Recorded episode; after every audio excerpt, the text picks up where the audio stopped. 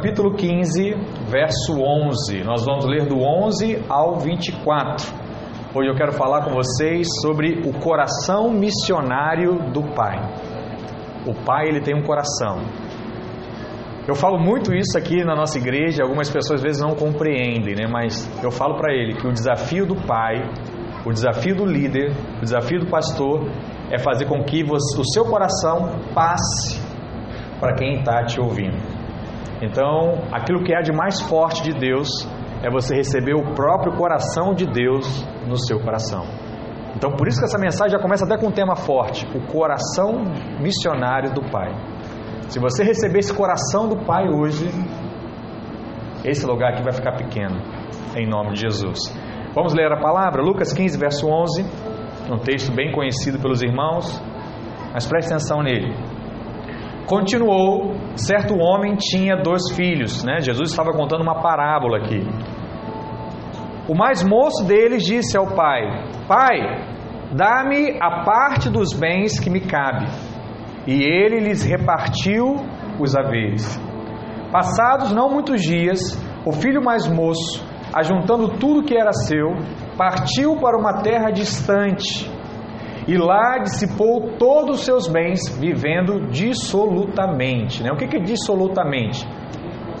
Vivendo de qualquer jeito, né? aproveitando a vida, curtindo. Chutou a barraca, né? quebrou tudo, foi lá aprontar. Verso 14: Depois de ter consumido tudo, sobreveio àquele país uma grande fome, e ele começou a passar necessidade. Então ele foi e se agregou a um dos cidadãos, cidadãos daquela terra, e, e este o mandou para os seus campos a guardar porcos. Ali desejava ele fartar-se de alfarrobas que os porcos comiam, mas ninguém lhe dava nada. Então, caindo em si, disse: Quantos trabalhadores de meu pai têm pão com fartura e eu aqui morro de fome? Levantar-me-ei e irei ter com meu pai, e lhe direi: Pai, pequei contra o céu e diante de ti. O que ele está fazendo aqui? Ele está se arrependendo, né? ele está, antes de falar com o pai, ele está se preparando para isso.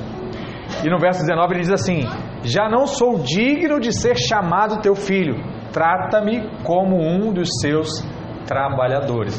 Então olha que interessante, aqui ele não estava diante do pai ainda, ele só estava preparando, né? Qual é o discurso que eu vou falar para o meu pai? Então ele preparou as duas frases. Verso 20: E levantando-se foi para, o, para seu pai. Vinha ele ainda longe quando seu pai o avistou, e compadecido dele, o que a Bíblia diz aqui? Correndo, o abraçou e beijou. Olha que coisa, ele não foi andando, ele não esperou, ele foi correndo. E o filho lhe disse: O que, que o filho tinha Lembra que eu falei que o filho tinha pensado em falar alguma coisa? Agora ele vai falar. Ele diz: Pai, pequei contra o céu e diante de ti, já não sou digno de ser chamado teu filho. O que está faltando aqui? A segunda parte. Qual era a segunda parte? Trata-me como um dos seus trabalhadores. Só que a Bíblia para aqui. E, os, e o pai entra. E o pai fala assim: E o pai, porém, como assim? Peraí, filho, peraí. O pai, porém, disse aos seus servos: Trazei depressa a melhor roupa, vestiu, ponde-lhe o anel no dedo, né? Tá famoso aí por causa da canção do, do Morado, e sandálias nos pés. Trazei-me também e matai o novilho cevado. Comamos e regozijemos, porque este meu filho estava morto e reviveu. Estava perdido e foi achado. E começaram a regozijar-se. Né? O que, que é isso também? Começaram a fazer festa. Festa. Pai, em nome de Jesus, nós oramos mais uma vez a Ti. Que a Tua palavra venha de fato preencher o nosso coração. Que a Tua palavra venha trazer luz, paz, alegria, renovo, que venhamos a ser, ó Deus, cada vez mais parecidos contigo. Em nome de Jesus. Amém. Glória a Deus. Aleluia. Irmãos, nós estamos aqui nessa manhã diante de um dos textos mais lindos da Bíblia de todos os tempos. Um texto onde Jesus ele vai dissecando de um modo extraordinário do tamanho do coração amoroso que Deus tem por nós. E ele vai demonstrando isso aos poucos. E ele vai falando, deixando claro como um pai anseia em receber o seu filho em casa. Qualquer pessoa que entende essa história entenderá também o coração de um pai para alcançar os perdidos, para alcançar as pessoas numa perspectiva que muitos de nós não considera, que é a perspectiva das missões. Uma missão que lhe é dada, uma missão que lhe é designada.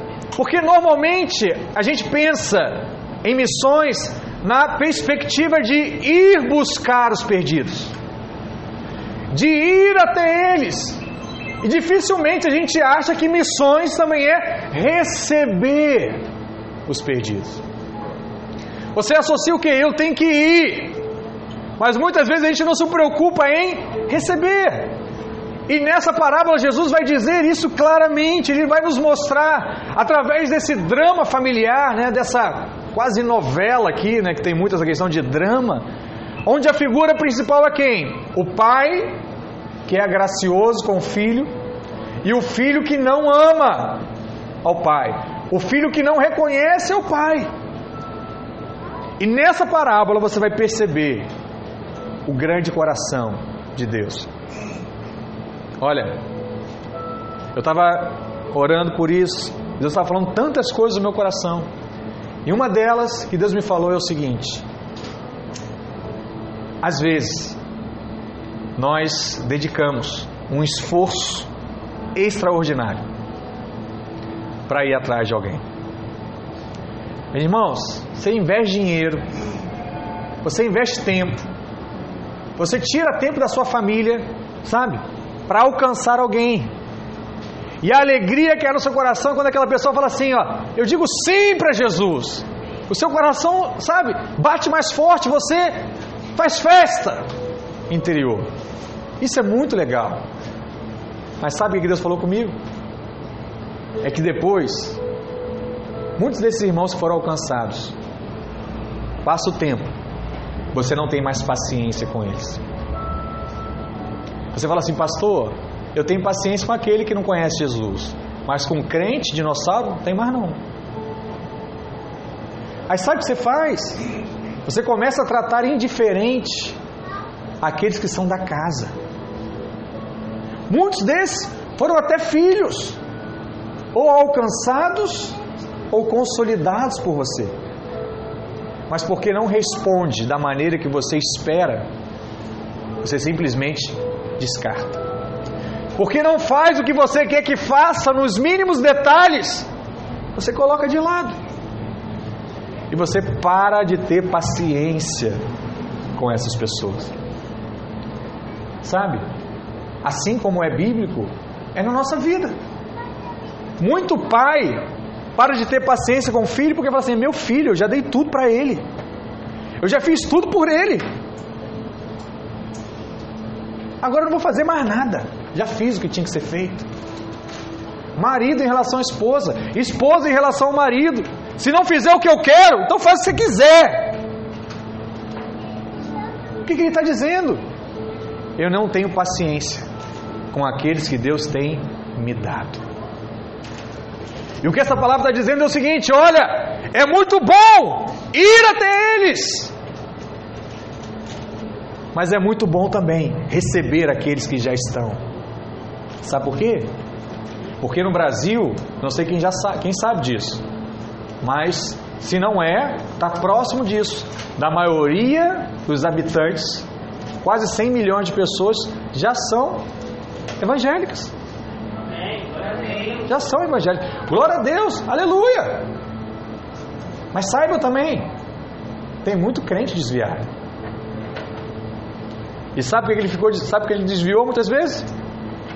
Ele não sentiu esse amor. Ele não sentiu essa paciência de alguém com ele. Aí o que ele faz? Ele sai. Aí o dia que alguém tem paciência, ele volta. Porque o coração dele é para Deus. Ele só teve uma decepção, ele só teve uma frustração, ele só se feriu com algo. Mas ele é de Deus. E aí o primeiro que tem paciência traz essa pessoa de volta para os caminhos do Senhor. Estou dizendo isso para você, porque muitas vezes isso pode estar acontecendo na sua mente, no seu coração. Pessoas, às vezes da sua cela, pessoas que são colegas, amigas, você simplesmente perdeu a paciência. Deus ama os que estão de fora, mas Deus também ama os que estão de dentro. E isso Ele quer trazer para nós o nosso coração. Então, através dessa história bíblica, nós podemos enxergar esse coração missionário que Deus tem ao nosso respeito. Porque o coração missionário do Pai, ele sofre pelos filhos perdidos. Quando Jesus estava contando essa parábola, ele tinha uma plateia. E essa plateia era preenchida pelos discípulos, os doze, alguns seguidores, mas havia uma multidão de fariseus. E você sabe que fariseu era um povo que ficava lá, ó, testando Jesus, tentando fazer pegadinha com ele, ó, tentando distorcer o que ele falou. Era o tempo todo fazendo isso.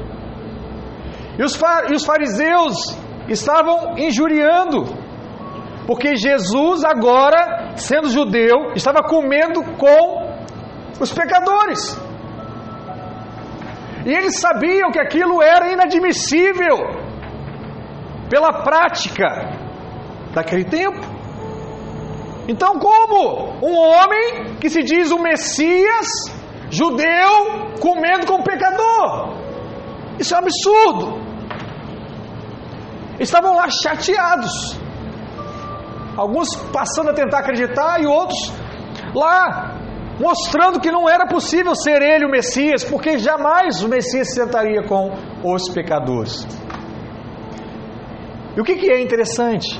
É que Jesus ele vem para revelar o coração do Pai. E aí ele conta uma sequência de três parábolas. Essa que nós lemos aqui é conhecida como a parábola do filho pródigo. Mas se você olhar o mesmo texto, são três parábolas com o mesmo conteúdo. Primeiro, para quem não lembra, eu vou te lembrar agora. Ele diz acerca de um pastor que tinha 100 ovelhas. Alguém lembra dessa história? De um pastor que tinha 100 ovelhas? E uma delas, a Bíblia diz que se perdeu. Presta atenção nisso. Não foi o pastor que perdeu a ovelha. Ok? A ovelha se perdeu. É importante você entender isso. Então, a primeira parábola que ele conta é essa. Aquela ovelha ela se perde, ela vai se aventurar em sair do rebanho. E aquela experiência dela dá errado, e a Bíblia diz que ela se perde.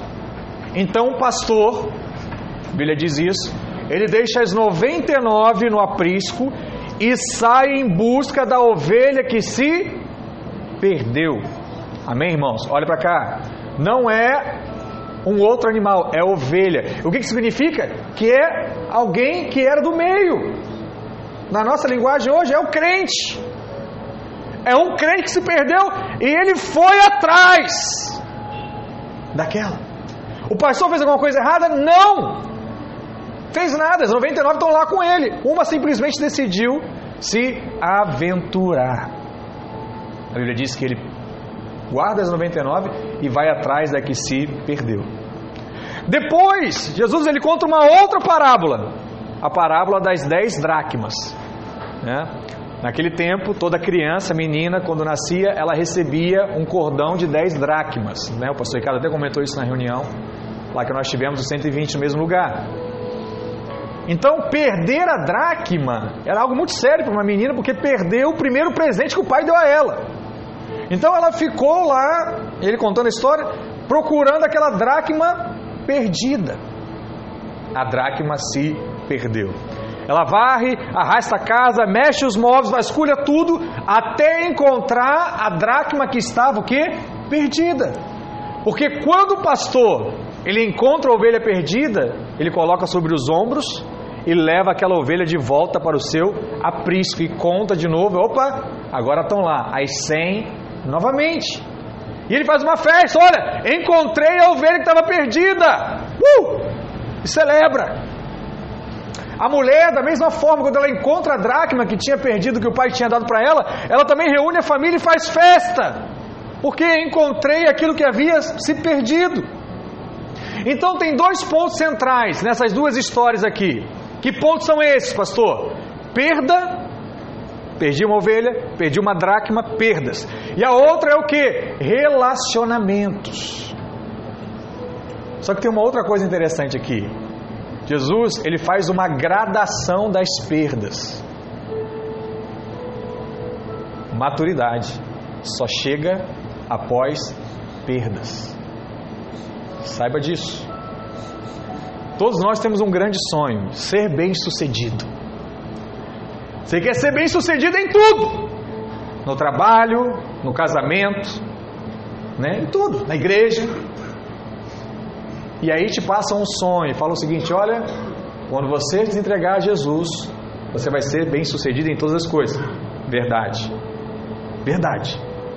Só que para ser bem-sucedido, algumas perdas acontecem no meio do caminho. Muitas vezes perda do seu jeito de ser, perda do seu ego, sabe? Às vezes perda de dinheiro, para ser bem sucedido financeiramente, vai perder dinheiro. Por quê? Você vai tentar. Todo mundo que tenta, é? erra. Então, quando eu era criança, eu tentava soltar pipa. Então, para eu cortar alguém, eu voei muito. Da mesma coisa. Você queria jogar bola. Para você fazer um gol, você perdeu muitos. Tem gente que ganha um milhão de reais, né, um contrato, e chega na frente do gol e perde, né, Alexandre? Perde. Como é que pode? O cara treina todo dia, só faz isso e perde o gol. Por quê? As muitas perdas vão trazer para você em algum momento conquistas. Conquistas. Então, Jesus ele vai trazendo para você aqui uma gradação nas perdas. Ele começa dizendo que o pastor perde uma ovelha em 100, é uma perda. É um animal ele perdeu. A ovelha naquele tempo também era dinheiro, então ele teve uma perda naquele momento e ele foi atrás. Por outro lado, uma mulher ela perde uma dracma, tem um valor maior. A ovelha era ali um trabalho qualquer. A dracma era um presente que o pai havia dado, que tinha um valor alto. Então, ele aumentou o padrão. Mas agora, ele entra na parábola do filho pródigo.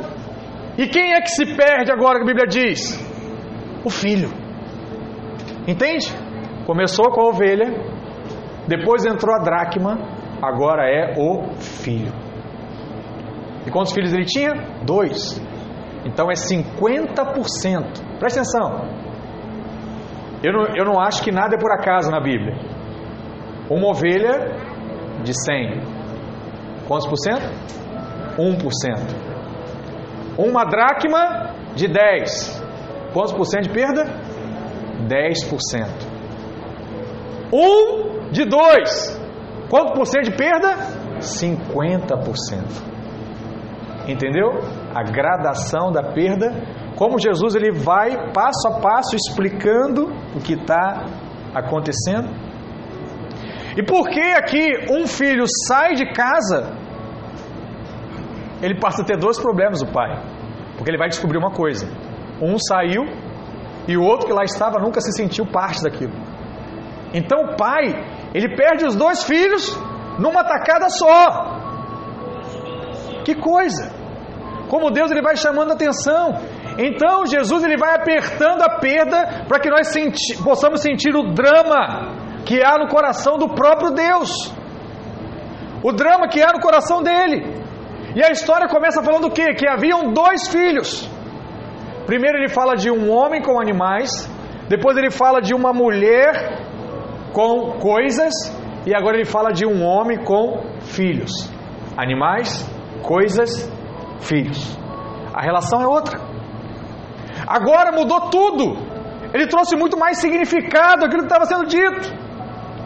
E ele tinha esses dois filhos. E você sabe que dois é a quebra do individualismo. eu não tive essa benção né, de ter outro irmão. Então, algumas características ruins que o pastor carrega fruto disso, não tenho culpa. Filho único. Eu até tenho uma irmã, mas convivi pouco tempo com ela. Então, por exemplo, quando eu me casei com a minha esposa, os comportamentos eram muito diferentes. Como é que um filho único se comporta com alguém que tem três irmãos? É diferente. Um tem uma forma de pensar, outro tem outra. Então eu não tenho dúvida, quando chegava um frango, que eu poderia escolher a parte que eu vou comer. A minha esposa tinha outras irmãs, então ela não pode esperar. Se ela quer, ela tem que ir primeiro. Entendeu? E aí você vai dizer, ah, que absurdo! Por quê? Né? Cadê a, a educação, a etiqueta de saber esperar e tal? Não é educação e etiqueta, irmãos. É criação. E não é ser mal educado, não. É porque ele sabe. Se ele gosta da coxa, não pegar só tem duas, são três, alguém vai ficar sem. Alguém vai ficar sem. Isso, eu falei três. Antigamente eram dez irmãos. Entendeu? Não é sobrar. Não sei nem qual é a parte, é sobrar o pescoço, entendeu? Apesar que o pescoço é concorrido de galinha, né? É, do velho de gostava muito de comer. Mas o que, que acontece aqui? É que Deus ele está querendo quebrar algo que é muito forte, que é esse individualismo, né? que é o eu, que é o ego. Então, dois, é saber que eu não estou sozinho no universo. O universo não gira ao meu redor, eu sou o Sol, e os planetas giram e fazem o que eu quero. Sabe, não é esse primeiro pensamento que uma criança tem? Eu tenho que ser amado, eu tenho que ser respeitado, eu tenho que ter amor, eu tenho que me levar para passear, tenho que me dar o melhor presente, eu tenho que ter tal coisa, porque ele acha que o mundo gira em redor dele. E alguém precisa trazer para ele luz, para que ele saiba, não, filho. Todos nós somos os planetas girando ao redor de alguma coisa. Entende? Então, é importante esses simples detalhes que Deus vai mostrando. Um provérbio hebraico diz o seguinte: uma mão sozinha não bate palmas. Não bate. Precisa ter duas mãos para poder você ouvir palmas. Então, o que eu quero chamar a atenção para você aqui, irmãos? Presta atenção. Não é à toa que Deus criou a igreja. É muito mais fácil, muito mais fácil você ficar na sua casa, pegar a Bíblia e ler. Muito mais fácil. Você não precisa trocar de roupa. Você não precisa escovar os dentes. Você não precisa pentear o cabelo.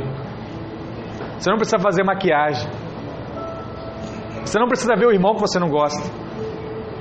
Você não precisa, se o dia que você está chateado com alguém, você não precisa ir. Ninguém vai saber que você está. Você não precisa passar as coisas para as outras pessoas. É só ficar no meu cantinho ali. E vou me relacionar com Deus. Aí Deus falou: assim não vai. Não, não, não, não, não.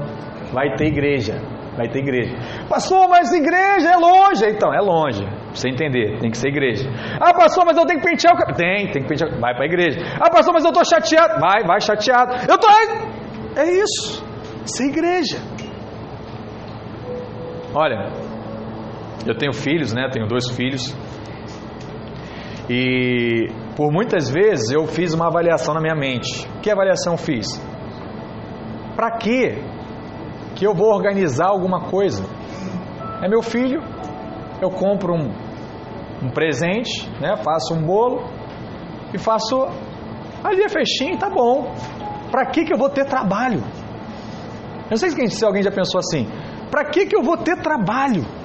Né? Eu vou chamar a pessoa de gente na minha casa. Aí o pessoal vai lá, imagina lá que eu estou com uma situação financeira boa, eu posso comprar as coisas, chamo. Então o problema não é o dinheiro. Aí pessoas vão embora e você tem que arrumar, você tem que arrumar antes. Você não vai curtir a festa, você fica lá tentando atender todo mundo.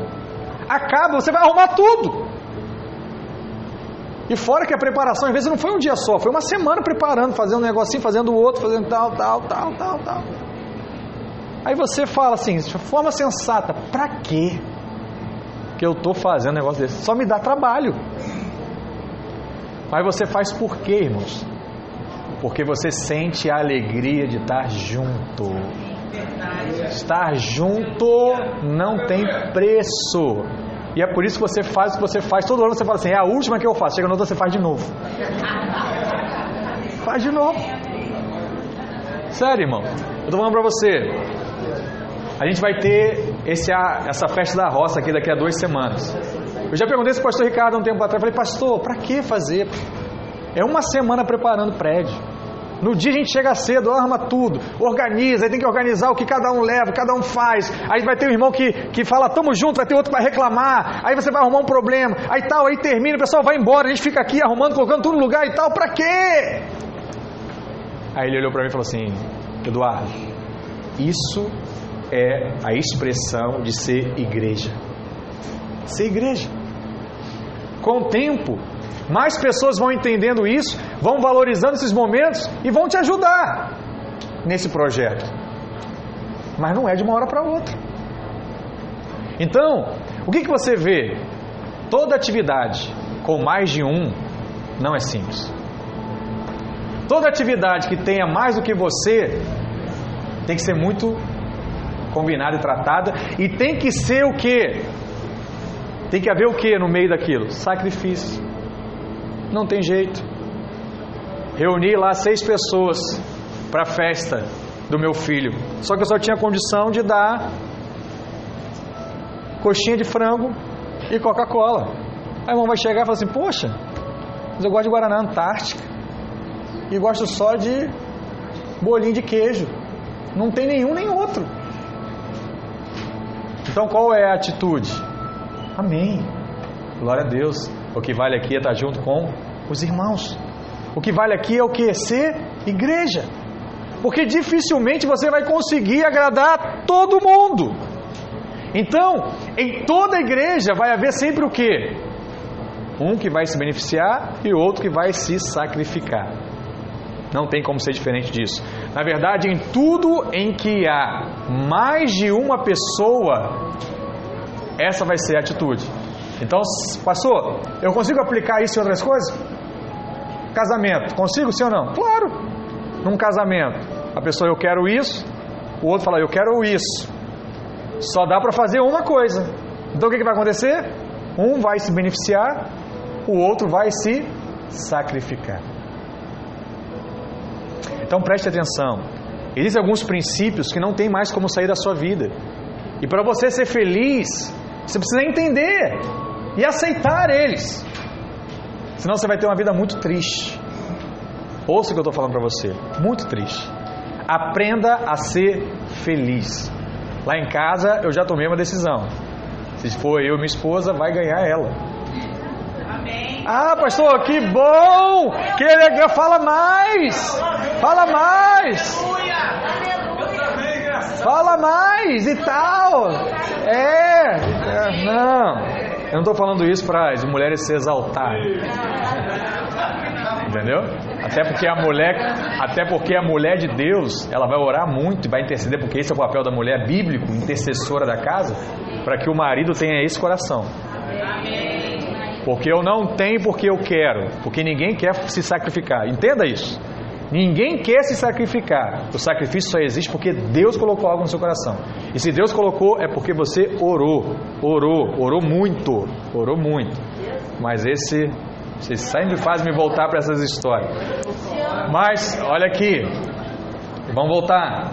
Então, saibam disso. Se tem mais de uma pessoa, sempre haverá o que?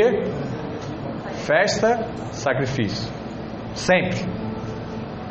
Tem horas que você vai estar do lado da festa, mas tem horas que você vai estar do sacrifício. Quanto mais de Deus você for, mais do sacrifício você vai estar. É? Essa é uma verdade de Deus para sua vida. Como é que eu sei, pastor, se eu estou mais, se eu tô mais perto ou mais longe? É só você ver.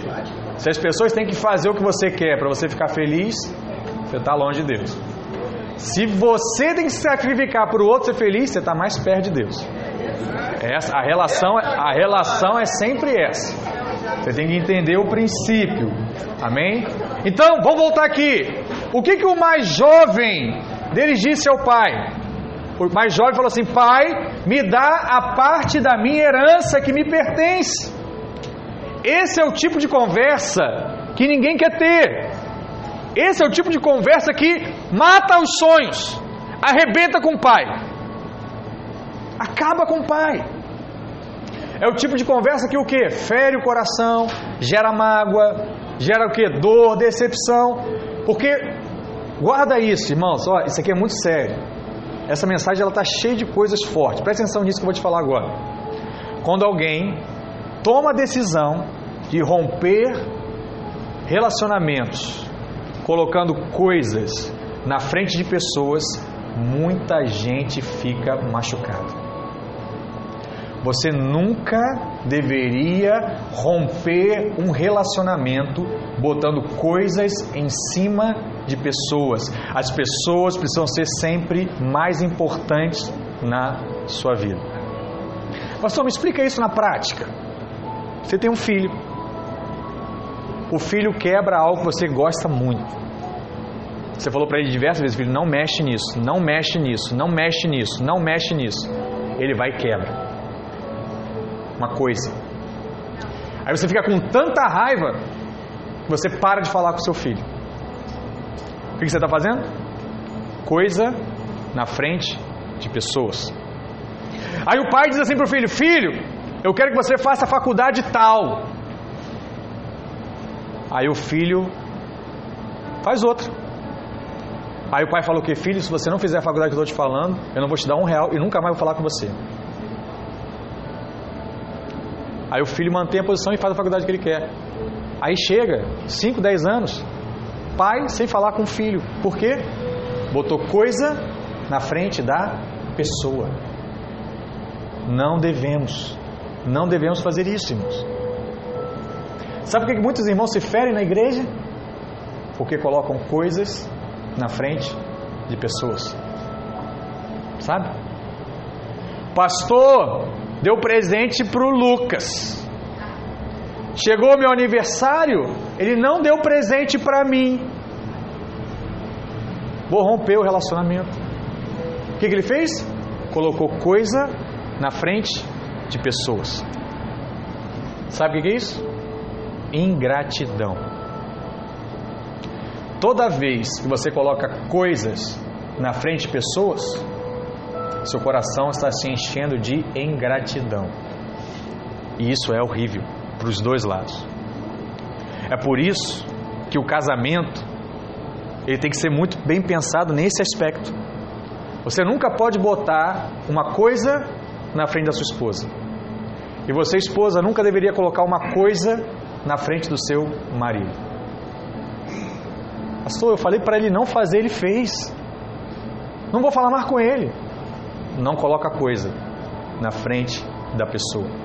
Você fez uma escolha, amar aquela pessoa até o final da sua vida. Honre o compromisso e a palavra que você deu.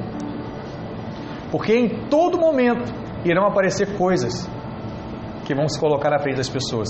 A decisão de lidar com elas é sua. É a sua atitude que vai dizer se você vai ser feliz ou infeliz. A sua resposta. Então guarde isso. Todas as vezes que eu coloco coisas na frente de pessoas, eu estou, na verdade, demonstrando um coração ingrato. E eu tenho que ter muita atenção com isso por toda a minha vida. E esse filho aqui, o que, que ele está fazendo? Ele não está preocupado com nada disso. Ele tem os anseios dele, ele tem os sonhos dele, ele tem os projetos dele. Agora o que? O único desejo dele é sair do lugar de proteção do pai. Ele queria se aventurar. Ele queria fazer do jeito dele, ele queria tomar as decisões dele, ele achou que estava maduro para isso. E esse menino ele diz o que para o pai dele? Eu quero a parte da minha herança. Aos ouvidos do pai, isso soa como que? Desprezo. Era como se ele estivesse dizendo assim: pai, morre logo. Porque a herança normalmente vem o que? Depois que o pai morre. Então, se ele está pedindo a herança antecipadamente, o que ele está dizendo para o pai? Pai, você já morreu para mim. Você já não tem mais nenhum significado para mim. Você não precisa mais me ensinar nada, porque eu já sei tudo que eu preciso. Eu só preciso agora de dinheiro. E eu vou te mostrar que vou ter mais do que você. Tem várias coisas envolvidas numa simples pergunta, no, no simples pedido que ele fez. Você precisa mentalizar isso.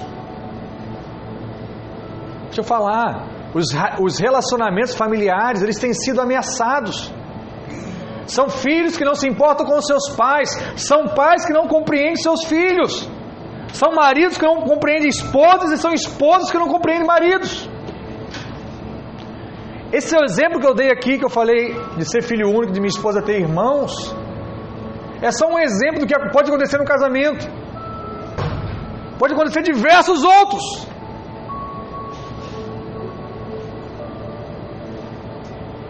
Lembrei de um outro aqui, eu tinha uma, uma condição financeira um pouco melhor do que minha esposa tinha na infância. Então, normalmente eu tinha algumas coisas gostosas dentro de casa, né? Lembro de comer algumas vezes sucrilhos, eu lembro de comer essas coisas que eram mais caras, na verdade até hoje são mais caras. E a primeira coisa que a gente fez quando casou foi o que? Ir no mercado. Ela comprou tudo, tudo. Agora ela tinha dinheiro, ela comprou todos os biscoitos que ela sempre quis ter. E ela comia tudo. Eu falei, meu amor, calma. Só tem eu e você, amanhã vai ter mais. Mas era um instinto que ela tinha, porque ela sabia que se ela não pegasse um pouco, ia vir os outros irmãos iam comer tudo. E aquilo era uma vez por mês, uma vez por ano. Entende? Aí qual é a minha atitude? Eu vou julgar a minha esposa. É um absurdo. Vai comer uma caixa de sucrilhos numa manhã? Ué, come isso aí durante a semana. O que, que eu estou dizendo para ela? Eu não estou compreendendo quem ela é. Aí o que, que eu faço? Eu coloco ela debaixo de uma prisão. Eu falo assim para ela: olha, você vai comer duas colheres por dia e acabou. Se você comer mais, não vai ter mais sucrilhos. Aí a mulher não quer brigar. Tá bom. Eu vou comer só duas colheres todos os dias. Aí o que, que você vai dizer? Ó, tá vendo? Eu ensinei a minha esposa. Eu mando, ela cumpre. Mas você tem lá a esposa de fato do seu lado, mas ela está infeliz. Ela está triste. Ela está do seu lado porque é sua esposa, mas não tem alegria no coração dela. E aí eu entro o quê? Para o texto que nós lemos de Josué. O que adianta fazer alguma coisa sem alegria? Não adianta nada, porque faz só por obrigação. E aí, em algum momento, a ficha do marido cai e ele olha e fala assim: Ih, você não está feliz, aí ela vai tomar coragem, né? Depois de muito tempo, é, não tô. Aí se arrepende, aí tenta fazer tudo certo de novo. Mas qual foi o início do problema? Colocou coisas na frente de pessoa. Colocou uma caixa de sucrilhos na frente do casamento, irmãos. Meu Deus. Então, qual é o problema hoje? Os relacionamentos estão assim. Não compreende o outro não sabe o porquê do outro. Tem que entender por que, que o outro é desse jeito. Ah, pastor, ele é muito áspero. Mas ele ouviu o tempo todo para dele: cala a boca, cala a boca, cala a boca. Você quer que ele seja gentil? Ai, fale comigo. O que você tem para dizer hoje? Benzinho. Não vai falar. Ele só ouviu o pai falar para a mãe: cala a boca. Ele vai normalmente para mandar você calar a boca também.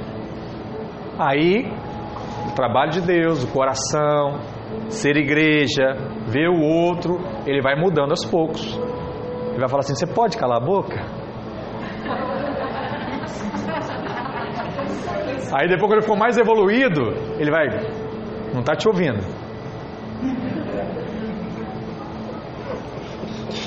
Aí quando ele chegar na evolução completa, ele vai parar, sentar e olhar nos seus olhos vai, conta tudo, benzinho processo, irmãos. Agora, se você não entender o porquê, você vai ficar querendo quebrar pedra, não vai quebrar. Não foi? O que Jesus falou para Moisés? Fala a rocha. Moisés fez o que? Feriu a rocha, perdeu a paciência, deu ruim. Deixou de entrar em Canaã porque bateu na rocha, não fez o que Deus mandou. Amém? Não fere, fala. Não fere. Fala. O que é falar aqui? O que o outro não quer, não quer ouvir? Não, você vai falar a palavra de Deus. Vai ser profeta nessa hora. Ei, Deus, não sei nem do primeiro tópico ainda. Jesus. Qual é o grande projeto de Deus então? Sempre foi que as nossas conversas em casa fossem conversas em amor. Mas qual é o problema? O filho aqui não está nem aí para o pai. Para ele não importa o dinheiro, não importa nada. Ele quer o que? Desonrar o pai. Ele tinha decidido isso. Então preste atenção em mais algo aqui. Você tem que entender isso também como pessoa, porque esse é o coração de Deus. Deus não força ninguém a nada. Enquanto milhares de pessoas viram as costas para Deus, ele diz expressamente, lá em Isaías 30, 18, ele fala assim: Por isso o Senhor espera, para ter misericórdia de vós, e se detém, não bate, para se compadecer de vós, porque o Senhor é Deus de justiça. Bem-aventurados todos os que nele esperam. O que ele está dizendo aqui? Olha, eu me seguro, eu não bato, eu espero. Se você for como eu, bem-aventurado será. Bem-aventurado será. Promessa de Deus. Então, o coração do pai, ele sofre, mas ele não impede que o filho faça as escolhas, mesmo sabendo que ele vai se dar mal lá na frente. Chegou a hora? Quer ir? Vai. Eu quero a minha parte? Toma a sua parte. A Bíblia diz que o pai dividiu a herança entre os dois. E poucos dias depois o filho partiu.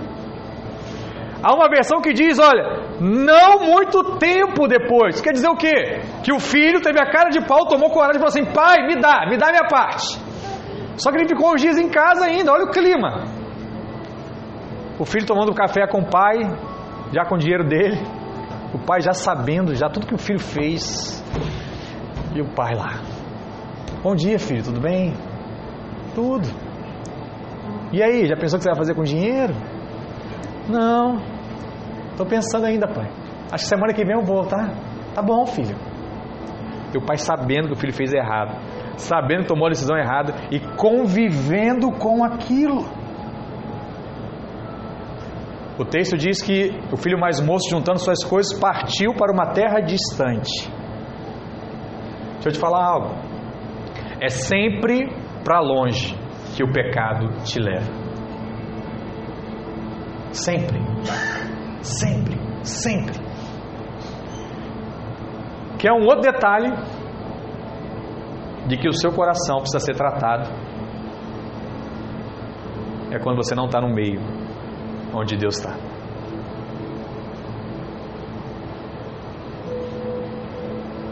Há algo errado. Há algo errado. Pastor, não queria estar, mas eu fui. Melhor do que não estar. Quando você não está, tem um problema muito sério, que não é só o pecado, é a condenação. Mais à frente eu vou falar. O filho passou por duas situações: o pecado, o erro e a condenação. O que te afasta de Deus não é o pecado, é a condenação. E ele volta. E o que, que você percebe? Que o pecado ele te leva para longe. O pecado te leva para longe das pessoas. O pecado te leva para longe da igreja. O pecado te leva para longe da comunhão com Deus. E estando longe dos olhos do Pai, ele agora vai viver o que? A vida que sempre desejou viver. E o que, que ele fez? Ele entrou na loucura do pecado, desperdiçou o que? Toda a herança. E a cada dia ele foi perdendo, perdendo, perdendo, perdendo. É como aquela história dos esquimós que caçam lobos, né? Não sei quem já viu isso. Mas os esquimós eles fazem o seguinte, né? Vivem lá naquele ambiente lá de, de gelo absoluto. E quando eles veem lá um lobo se aproximando, né, de alguma da, algum dos seus animais, né, ou até dos seus filhos, ele prepara uma presa. Então ele pega um coelho, ele mata aquele coelho, e ele pega uma faca e passa o sangue do coelho naquela faca e bota no quintal. A faca no gelo, presa no gelo, como se fosse uma terra, né, com é para cima, cheia de sangue do coelho. E aí o que acontece? Muito frio, ela congela. E aí ele vai e joga mais sangue em cima, aí congela, joga mais sangue, como se fosse um picolé de sangue de fato, né? Só que com a faca no interior dele. E aí o lobo, ele sente o cheiro e ele vem atrás. E aí ele começa a lamber, como se fosse um picolé, só que a faca. E à medida que ele vai lambendo, a língua do lobo fica dormente, vai derretendo o gelo, ele sente os, primeiro o, o sangue da, do, do coelho, e assim ele vai lambendo, o gelo vai derretendo, ele começa a tocar na faca. E aí ele vai lambendo e cortando a sua língua na própria faca, mas ele não percebe mais, porque a língua e a boca já estão dormentes. Ele só está sentindo o gosto do sangue, até o ponto que ele mesmo tira a vida. Né? Porque a hemorragia lá externa e o, o lobo morre. E o que, que eu quero te mostrar? Que o pecado, ele é da mesma forma. Você vai lá se deliciando, mas você vai se cortando. Você vai se cortando, você vai se cortando. E quando você nem percebe, você morre de fato espiritualmente. Então o que você precisa saber hoje? Que há um Pai no céu que clama por alguém que se levante para buscar os filhos que estão perdidos nesse mundo de ilusão. Por isso, eu posso dizer para você que Deus tem um coração missionário. E nós precisamos ter esse mesmo coração de Deus, em nome de Jesus. Amém? Glória a Deus. Segundo, o coração missionário do Pai nos inspira a amar os perdidos. O verso 14 diz que depois de haver gasto tudo, houve ali uma grande fome naquela terra. E aquele jovem passou a ter necessidades. E duas palavras entraram no vocabulário dele que não existiam: fome e necessidade. Observa que a vida dele mudou completamente. Ele era o filho caçula, tinha tudo, protegido o pai, abundância, comia o que queria, a hora que queria, e agora ele não tinha mais nada. Ele sai da casa e vai perdendo tudo, até chegar ao ponto de ter que tomar um emprego. Né? Ele era como se fosse um filho de um rei, tinha tudo. E agora ele tinha que trabalhar. E agora ele foi para a profissão mais humilhante judeu, que era cuidar de porcos. Judeu não come. E ele tinha que cuidar dos porcos. E chegou ao ponto que ele desejava comer a comida dos porcos e não podia. Isso é um golpe muito violento para o judeu, considera sagrado o hábito de comer à mesa, sabe? De comer algum tipo de comidas. Mas o menino agora estava disputando comida com porcos. Tem gente que diz assim: Ô pastor, quando eu estiver no fundo do poço, não tem mais para onde cair. Mas eu digo para você que tem. Ainda dá para cair. O verso 17 diz isso, né? Caindo em si. Refletindo. Aquele jovem refletiu. E o que, ele pensou ali? Olha, o melhor lugar que você tem para cair é quando você cai em si e decide voltar. Quer cair um dia, irmãos? Cai em si e volte da onde você saiu. O menino percebe que ele não é tão maduro quanto pensava. Ele, ele percebe que as suas decisões não foram as melhores. Ele fez o que? Uma grande burrada. Ele chegou a essa conclusão. E qual é o jeito que tem agora? Voltar para casa do pai. Não tem mais jeito. Só voltar para casa do pai. Então, ele já entendeu o correto. O que, que existe agora? A condenação. O que, que é a condenação? A vergonha. Como é que vai ser quando eu voltar? As pessoas sabem o que eu fiz. Elas vão falar. Elas vão me olhar diferente. Eu não consigo mais estar naquele meio porque eu sei das burradas que eu fiz. Entende? O problema não é só o pecado, é a condenação. E nesse momento, a primeira coisa que lhe vem à mente é: quantos empregados do meu pai têm fartura de pão e eu aqui passando fome? Ele refletiu sobre isso, caiu em si. Então a primeira coisa que esse menino tem quando cai em si é uma lembrança boa. Lembrança boa da sua casa. Ele pensa: na casa do meu pai sobra e aqui está faltando. Deixa eu te contar uma coisa muito séria, irmãos. Grava mais essa no seu coração. Quando nós somos uma igreja que cria memórias de amor, a pessoa pode dar a volta no mundo, pode sair, pode desviar, pode aprontar todas, mas um dia ela vai voltar, sabe por quê? Porque ela sabe que aqui tem amor. Sabe que aqui tem amor. Ela sabe que aqui ela vai ser bem recebida. Ela sabe que aqui ela vai receber um abraço, um carinho, um beijo. A pessoa vai olhar para ela, e aí, o que você fez? Não, vai dizer, que bom que você voltou. A gente estava aqui já, ó, tempo orando por isso, um tempo aguardando isso. Aqui ela sabe, sobra carinho. Aqui tem paixão por essa missão que Deus tem nos dado.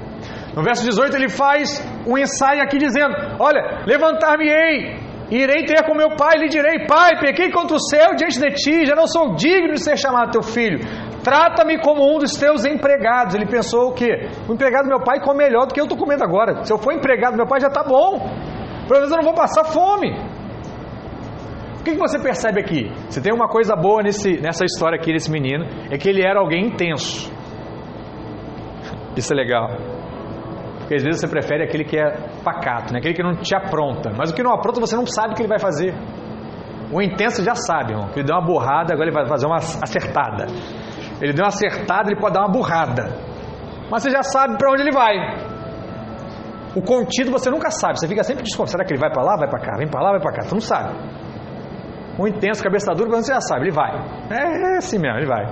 Aí quando ele vai, você tenta segurar. Quando ele vem contigo, tu acelera ele.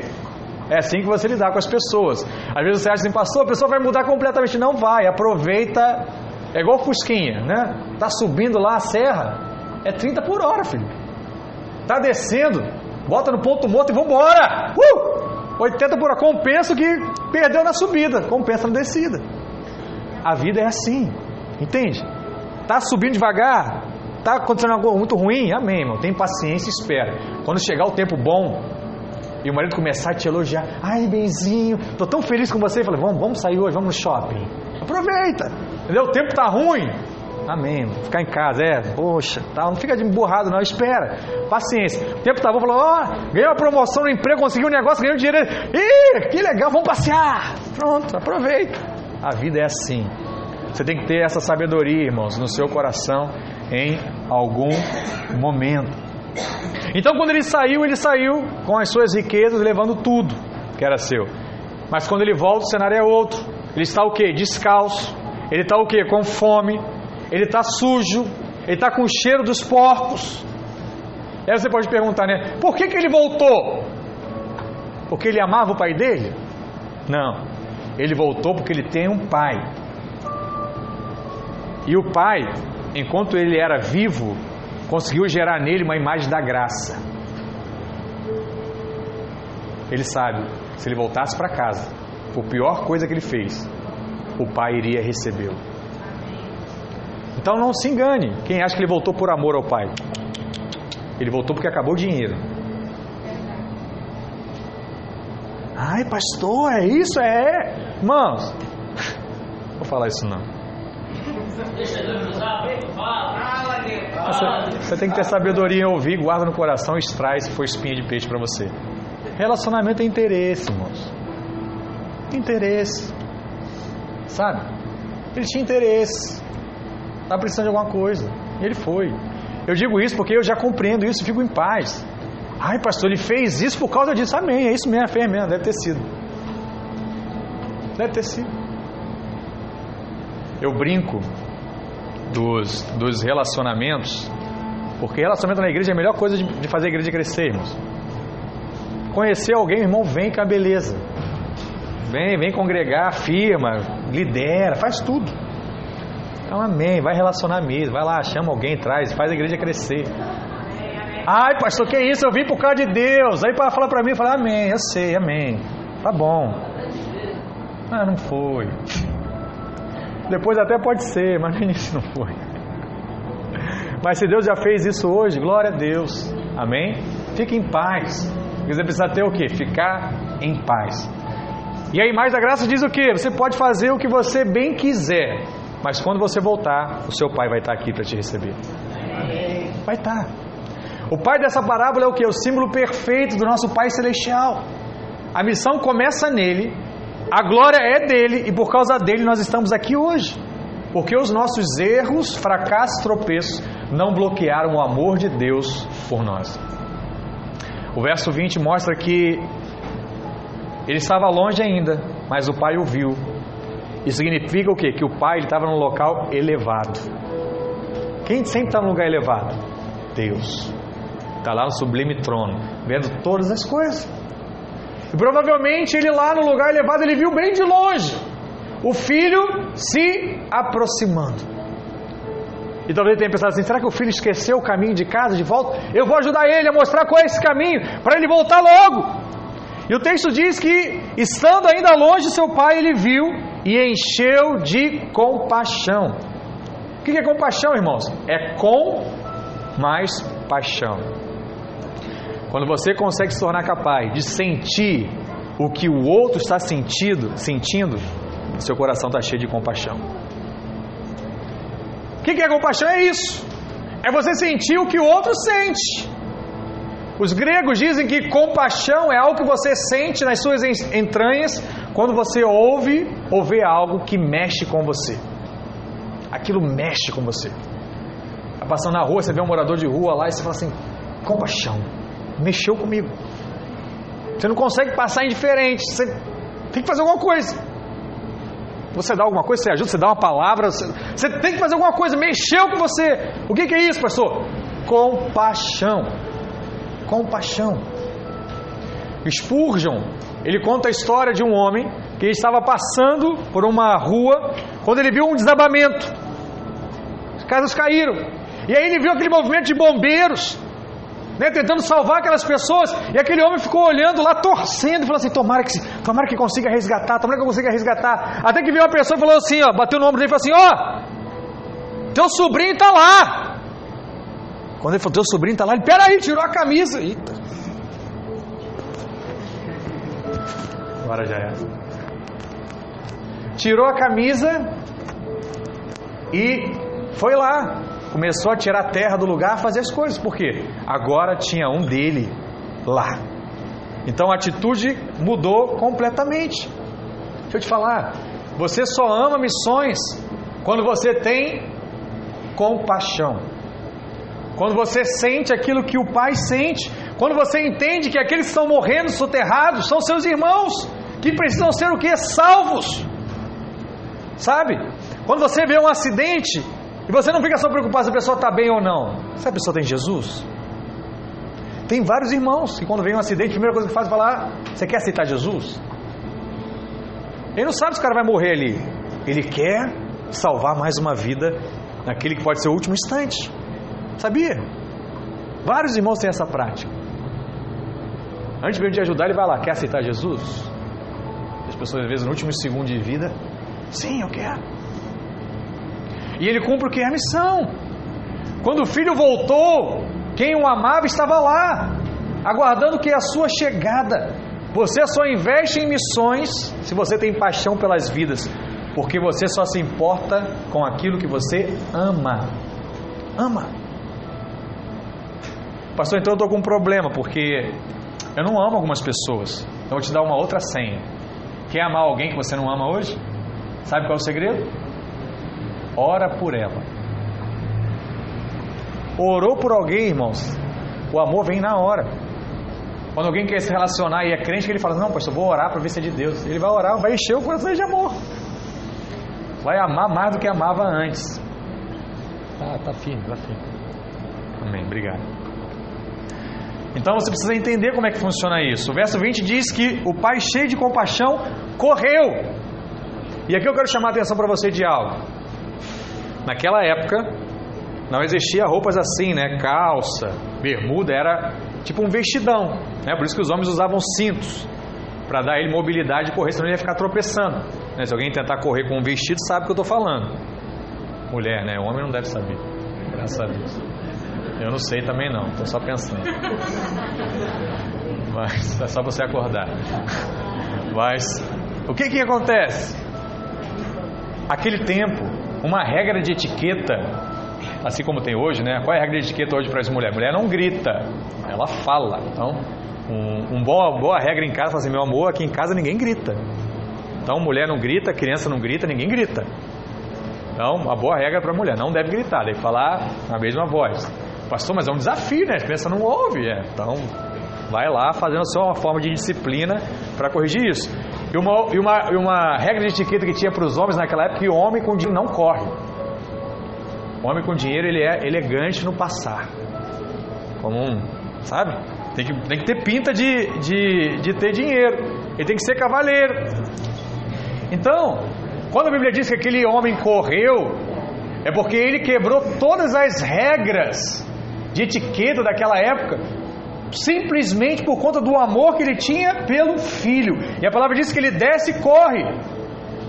Foi exatamente isso que o Pai fez na cruz através de Jesus. O escândalo foi coberto. Sabe uma outra coisa que por que, que o pai correu? É porque o filho estava vindo como, irmão? Sem sandália, todo sujo, com roupa toda toda rasgada. O que, que o pai fez? Correu com a roupa, sandália e tudo lá longe. Antes ele chegar, já vestiu ele. Pá. Bota a sandália no pé, filho. Bota o anel no dedo. Bota a roupa. O filho não tinha nem falado nada ainda. Bota. E agora vamos. Vamos entrar para casa. Pronto. O que Jesus fez na cruz?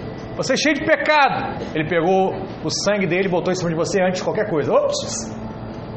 Agora o velho homem já foi. Agora você é o novo homem. É o meu sangue, é a minha roupa. Quem vê a você não vê você, mas vê a mim. Mesmo com seus pecados, mesmo com seus erros. É o que Jesus fez. Ele coloca o Pai, que é símbolo de Deus, no meio da rua correndo. Isso é o mais maravilhoso dessa história, porque não é o pecador que corre para Deus, é Deus que corre para encontrar o pecador. Não é o pecador que se lança para Deus, é Deus que se lança em favor do pecador. João 15,16 diz isso: Não vos escolhestes a mim, mas eu vos escolhi a vós e vos designei, para que vades e deis frutos e o vosso fruto permaneça. E a história ela não para aqui. No verso 21, o discurso ensaiado do filho é interrompido pela metade. O que, que o filho tinha dito? Pequei, contra o céu, contra ti. Ó oh, Pai, faz de mim como um dos teus empregados. Ele, ele ensaiou o discurso.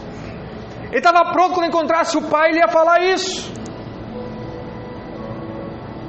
O que, que isso diz em outra linguagem, na linguagem de hoje, né? Pai, eu estou aqui, eu não mereço. Eu não mereço ter um pai tão bom. Eu tomei decisão errada, eu fui irresponsável. Eu tenho que arcar com os erros que eu fiz, porque o mundo me disse isso. E a atitude dele foi diferente. Deixa eu te falar algo, guarda mais essa. Deus aceita a confissão dos seus pecados, mas Deus não aceita a culpa por eles. A culpa Deus já tirou. Pai, pequei contra o céu, contra ti. Ok. Confessou o pecado. Aceito. Faz de mim. Não, não. Acabou, filho. Não tem culpa. Não tem culpa. Parou. Isso eu não aceito. Bota a roupa, vamos embora. Você é como foi. Você volta como você foi. Que isso? Vai voltar como ele foi mesmo depois que aprontou tudo? É. Isso é a graça. Não tem explicação um negócio desse. Não tem lógica natural. Não é do nosso entendimento. Ele não olhou para a condição do homem. Ele projetou a sua vida de acordo com o amor do Pai. Sabe? Você só sai da depressão quando você volta para Deus e entende que Ele é seu Pai, que Ele te conhece e que Ele te ama. Aí você levanta a cabeça e sai do fundo do poço. Quer ver alguém feliz? É quando começa a acreditar novamente que Deus ama ele. Quer ver alguém afastar de Deus? É alguém que acha que Deus não ama mais. Aí não tem jeito. Marido não te amar, você aceita. Pai não te amar, você convive. Agora Deus que não te ama, você não consegue. Está mais naquele meio. Lá no meio da rua, o pai disse ao seu servo: Depressa, traz, traz a melhor roupa. Esse menino precisa de roupa nova. Põe um anel no seu dedo. Pega lá o anel, traz para ele. Você sabe, né? Hoje, quem tem a prática de dar anel para a esposa, sabe o número de cada dedo. Já passei por isso, não sabia, estou te ensinando, viu? se você quiser dar anel para sua esposa, não adianta comprar um anel. Tem que saber qual é o anel que cabe no dedo dela. E tem que saber qual o dedo que ela vai colocar o anel também.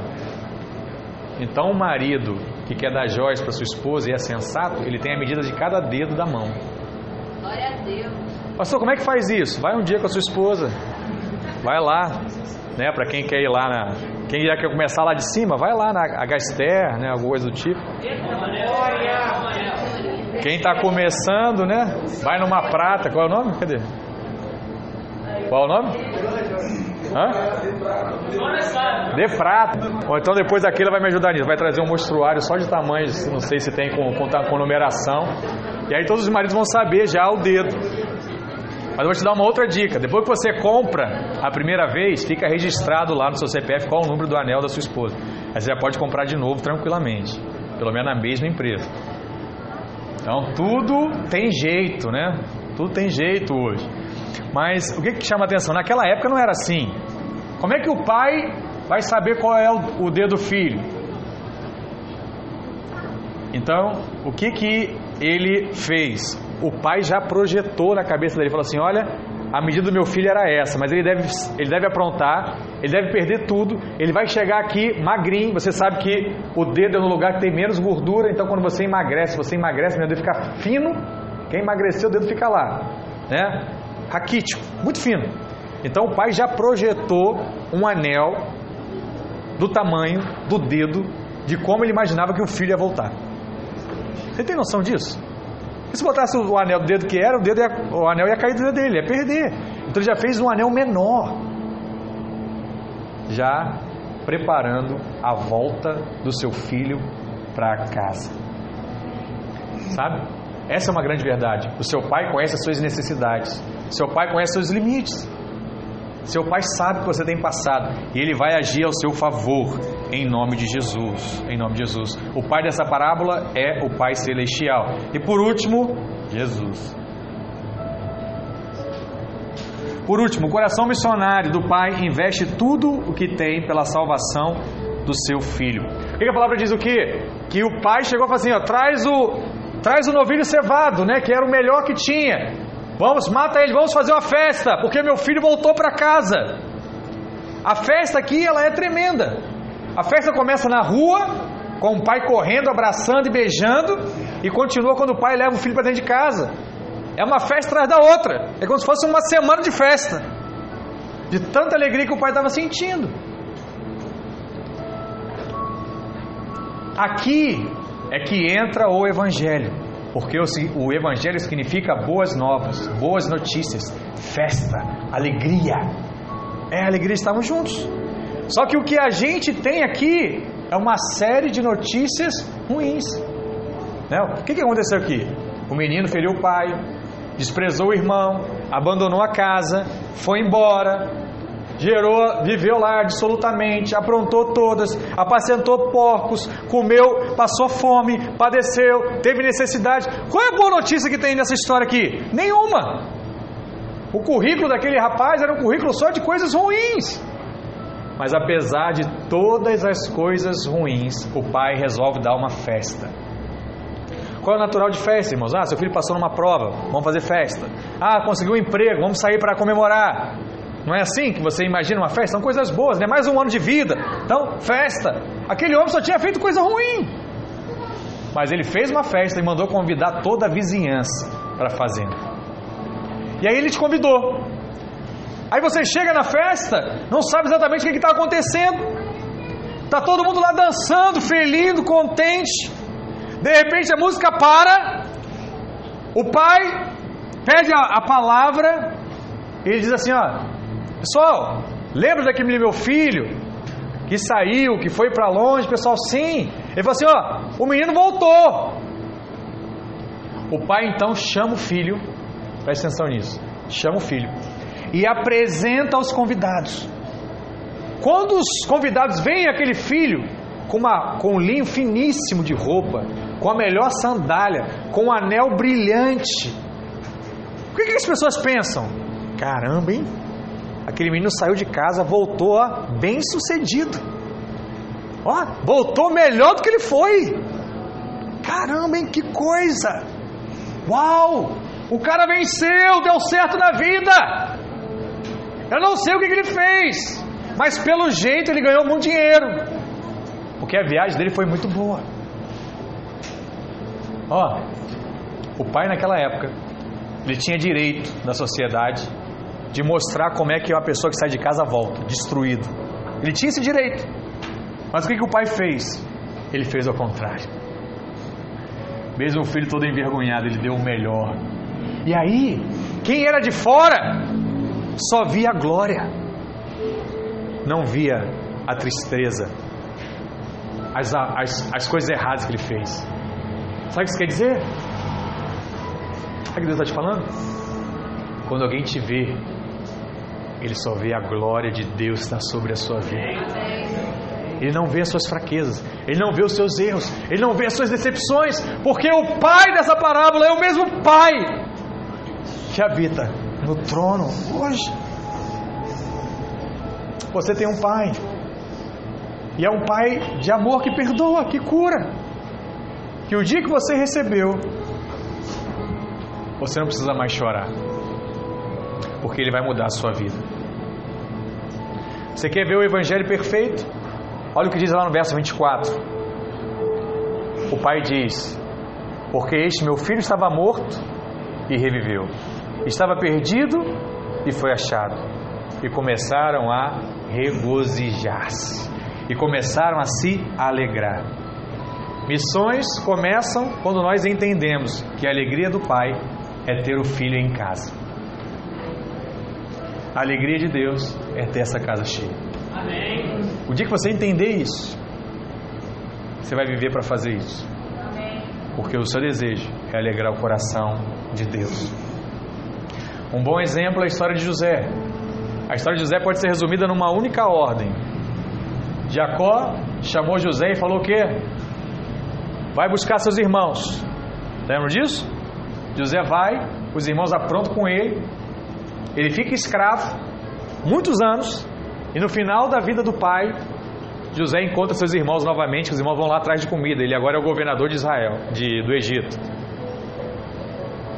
E o que, que José faz? Vai, manda chamar Jacó e vem com todos os irmãos. Aí quando o pai chega, ele se revela para o pai. E sabe o que ele estava dizendo? Pai, cumpri minha missão. Você não pediu para eu buscar meus irmãos?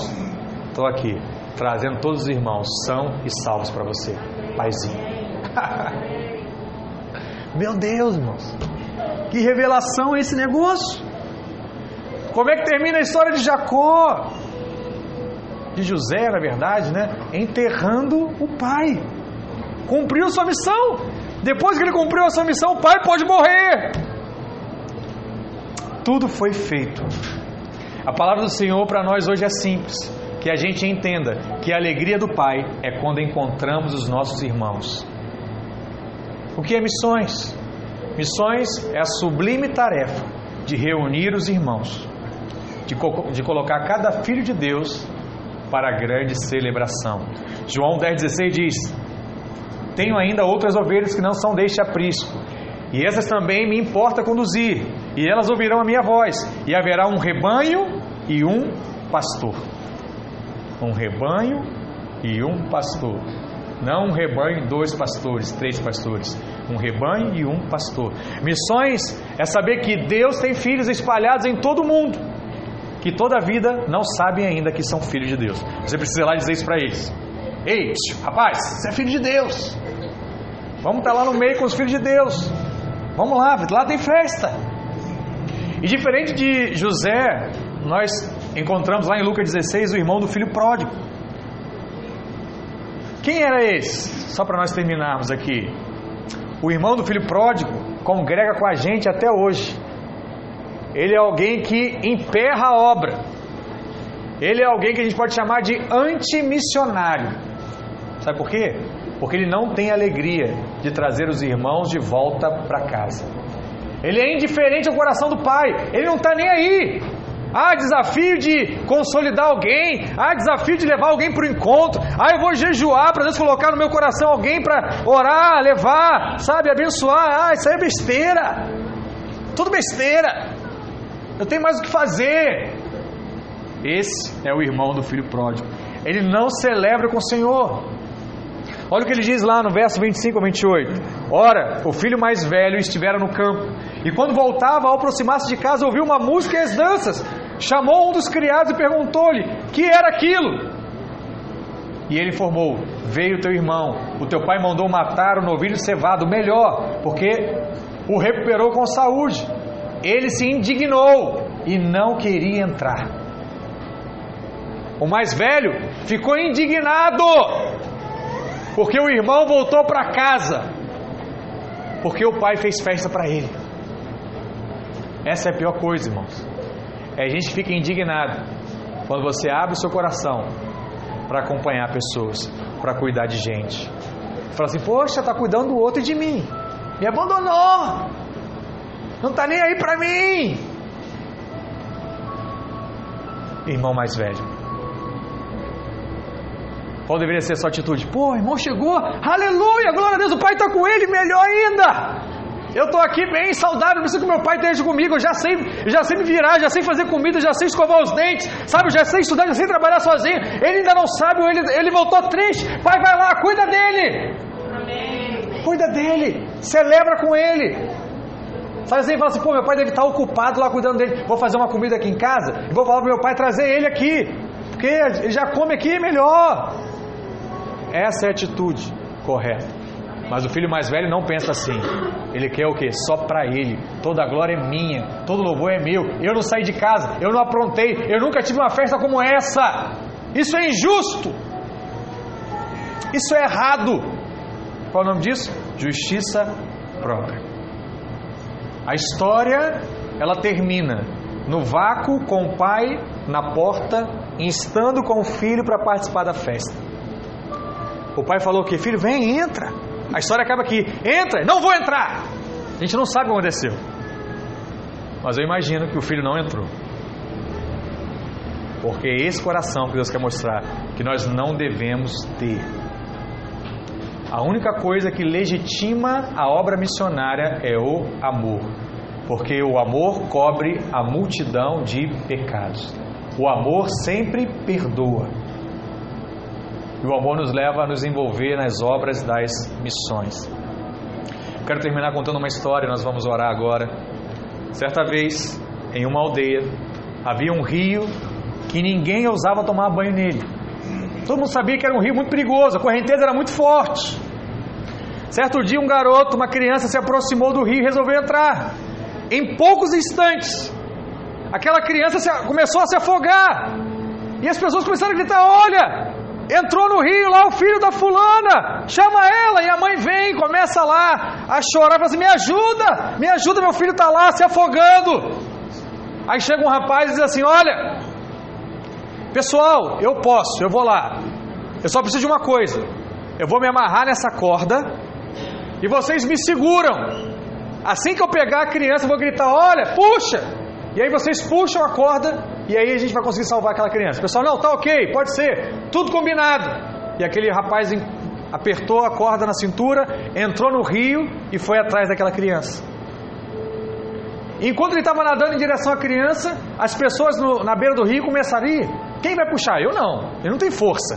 Ah, puxa você. Ah, não. Quem vai puxar? E o outro? E se essa corda perder? Quem vai pagar? Quem vai pagar se a corda perder? E aí aquele rapaz ouve, pega aquele e fala assim: Ei, consegui! Pode puxar! E ele gritou, gritou, e o pessoal discutindo outras coisas, ninguém puxou. Final da história: os dois se afogaram. E o que, que é isso, irmãos? O que, que é isso?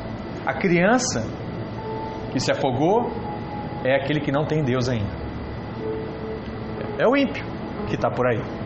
O rapaz que aceitou colocar a corda é o missionário.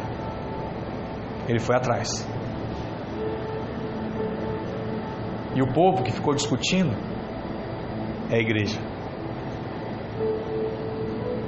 Se a igreja ficar discutindo quem faz, quem não faz, eu acho melhor assim, eu acho melhor assado.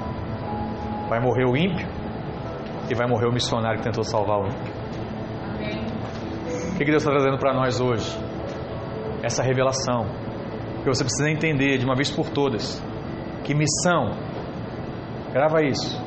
Missão se faz com os pés dos que vão, com os joelhos dos que oram e com as mãos dos que contribuem, não com a filosofia dos que discutem.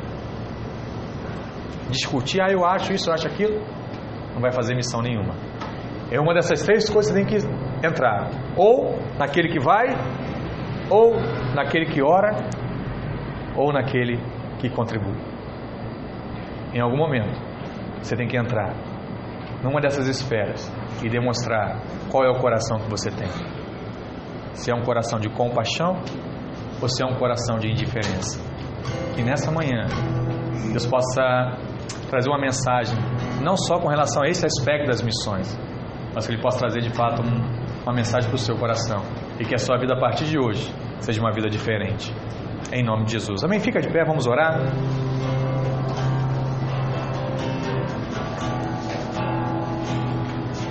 Oh Deus. Aleluia. Feche seus olhos. Pai, em nome de Jesus.